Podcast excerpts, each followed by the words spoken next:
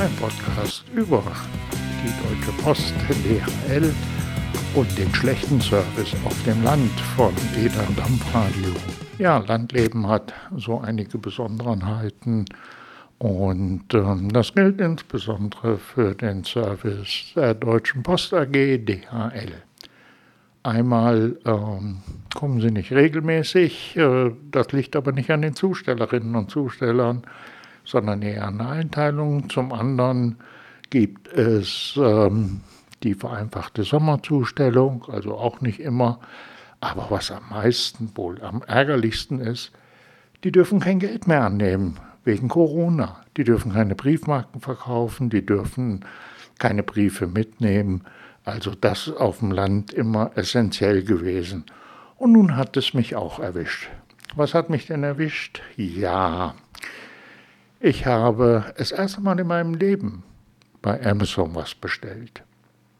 Und das war eigentlich ganz günstig, relativ problemlos. Ging um irgendwas in der Höhe von 26 Euro. Ein Getränkehalter für den schnucklichen kleinen Smart, den ich da habe. Ähm, auch das war in Ordnung. Bestellbestätigung, Geld wurde vom Konto eingezogen. Also insoweit nichts Besonderes. Entgegen der Ankündigung äh, Lieferung zwischen 21. Juli und 30. Juli kam das Paket dann am 10. Worauf ich nicht geachtet habe, es war ein äh, China-Versender bei Amazon.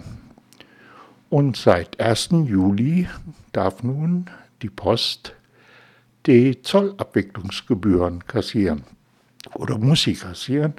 In dem Fall 3,85 Euro. Also auch kein Beinbruch, letztendlich äh, nicht weiter tragisch. Die Tragik beginnt dann eigentlich, dass die Zustellerin klingelt und sagt, ich habe ein Paket für dich, ich darf sie aber nicht geben. Ja, warum nicht? Ja, das kostet 3,85 Euro.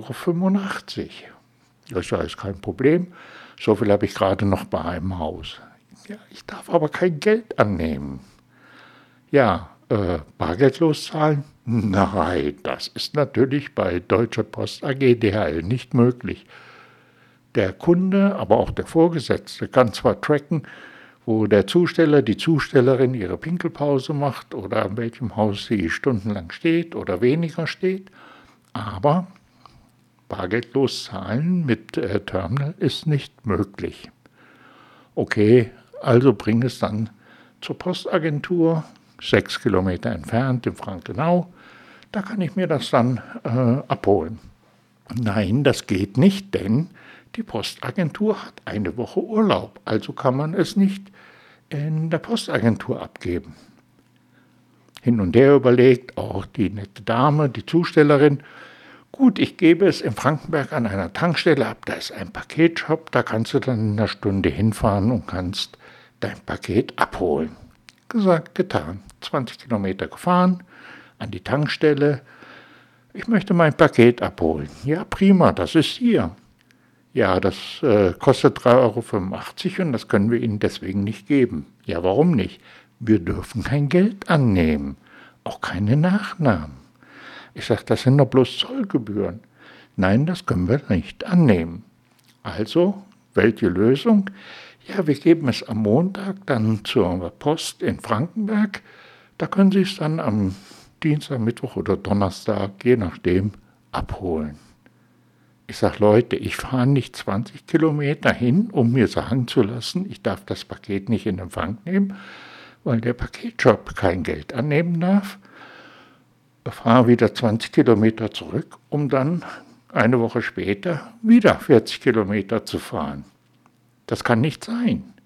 Wo ist denn da der Service? Gerade auf dem Land. Wenn ihr schon Geld kassiert, liebe Deutsche Post AG, DHL für Service, ich meine, Service ist ein Versprechen, das ihr gerne gebt und nicht halten müsst. Wo ist dann der, der Mehrwert, der Service? Ich kann meine 40, 80 Kilometer nicht in Rechnung stellen. Mein Mehraufwand wegen eurer Schlampigkeit. Gebt euren Zustellern Terminals in die Hand, dass man bargeldlos bezahlen kann. Ja?